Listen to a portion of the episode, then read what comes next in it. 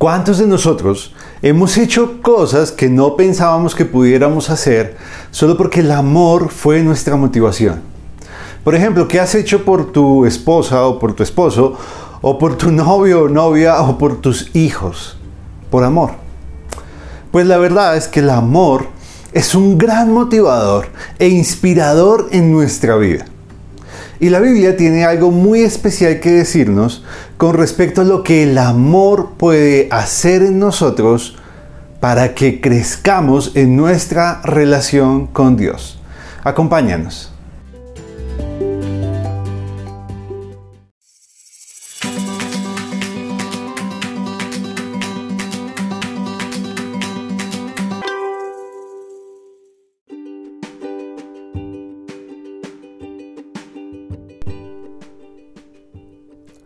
Nuestro pasaje de hoy dice, Porque Dios me es testigo de cómo os amo a todos vosotros con el entrañable amor de Jesucristo.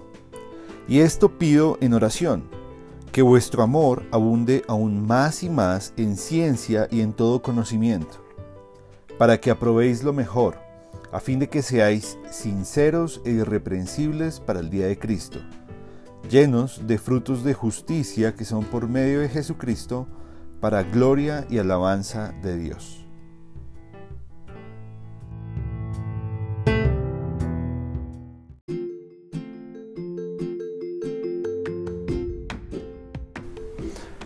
El pasaje que consideraremos el día de hoy se encuentra en la carta a los Filipenses capítulo 1 versos 8 al 11.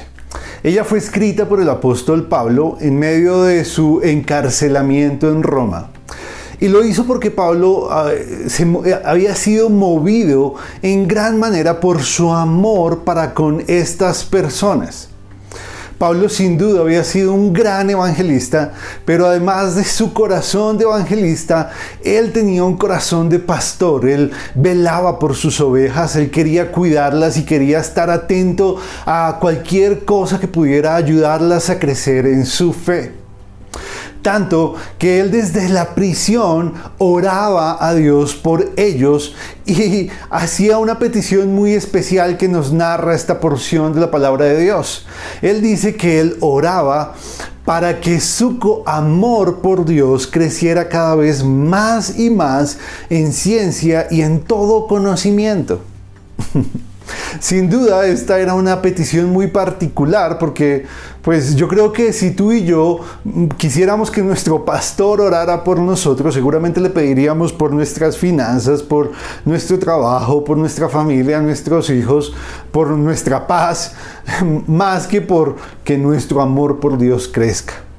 Yo creo que no se nos vendría esa petición a la mente tan fácilmente.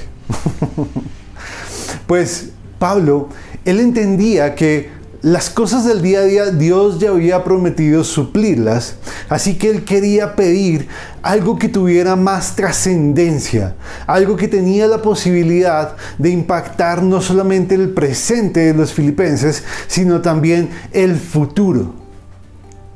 Y por eso él pide que su amor crezca cada vez más. Y en su oración nos deja ver algo muy especial.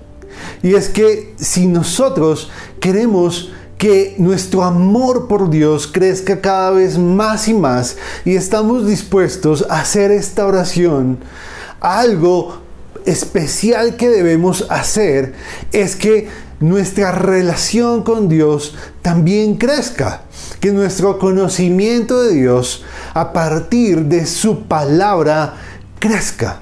Porque la palabra de Dios ha sido la forma que Dios ha establecido para revelarse a nosotros en este tiempo.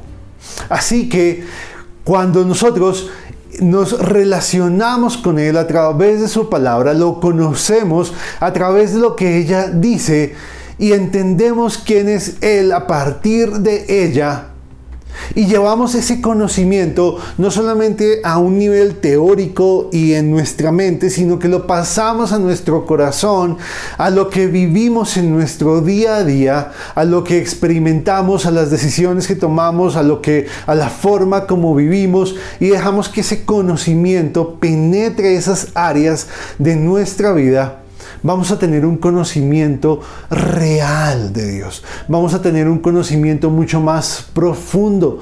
Vamos a ir a un nivel que, es mucho más amplio y que nos va a dar una perspectiva mucho más completa de quién es Dios.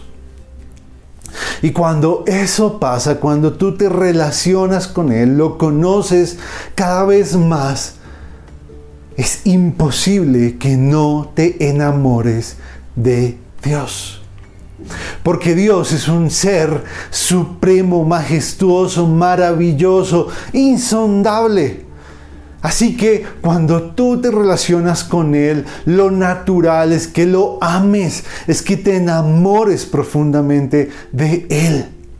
Y cuando eso pasa en tu vida, ella empieza a producir unos frutos de justicia, un testimonio que impacta no solamente a tus seres queridos y a aquellos que están cerca a ti, sino que puede llegar a impactar a personas de todo tipo y puede generar un testimonio que va a hacer que muchas personas adoren y le den la honra y la gloria a Dios.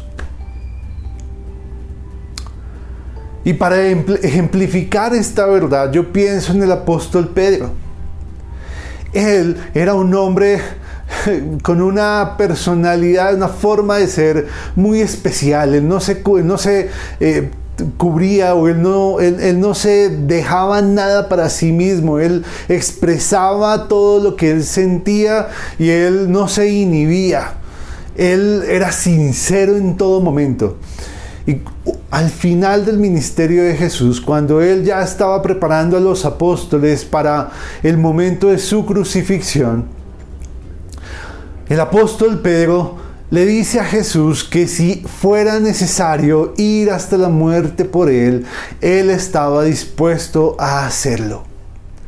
Pero se encuentra con que Cristo le dice que no iba a pasar eso, que en cambio Pedro lo iba a negar y no iba a cumplir esa promesa que él estaba haciéndole.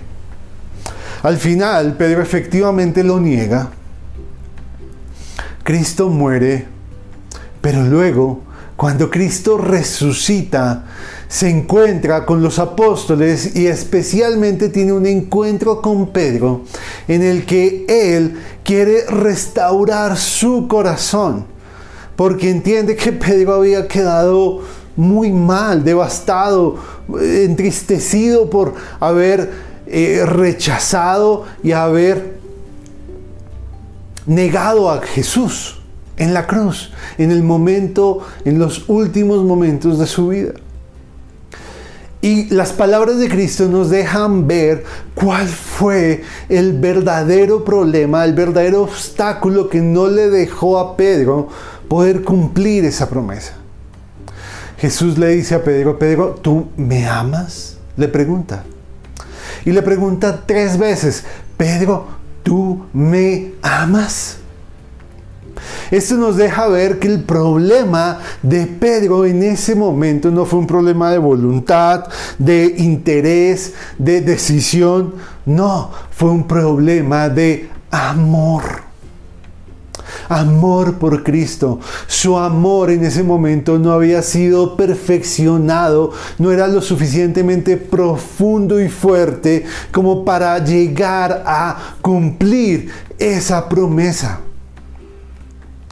Pero después de ello, cuando Pedro entendió que en cambio Cristo sí lo había amado a él a tal punto de haber dado su vida por él, eso cambió e hizo que su amor madurara y fuera creciendo cada vez más y más. Y a lo largo de la vida de Pedro vemos un amor que cada vez se fue perfeccionando más, al punto que Pedro terminó siendo un mártir, un mártir de Jesús. Terminó muriendo, terminó entregando su vida por el nombre de Jesús. Así que amigo, cuando tú y yo pasamos por momentos en los que sentimos que nuestra vida cristiana está estancada o que, que nos cuesta obedecer o nos cuesta eh, ir más allá en nuestro conocimiento de Dios y nuestro amor por Dios, el problema es un problema de amor. Por eso es importante orarle a Dios para que nuestro amor por Él cada día crezca más y más. Pero recuerda que para ello necesitamos conocer a Dios, necesitamos relacionarnos con Dios, necesitamos que lo que conocemos de Dios pase a nuestro corazón y sea una realidad en nuestra vida. Amigo, cuando tú conoces a Dios, es imposible no enamorarse de Él. Pidámosle a Dios que nos ayude a conocerlo y a amarlo cada vez más y más. Que Dios nos bendiga.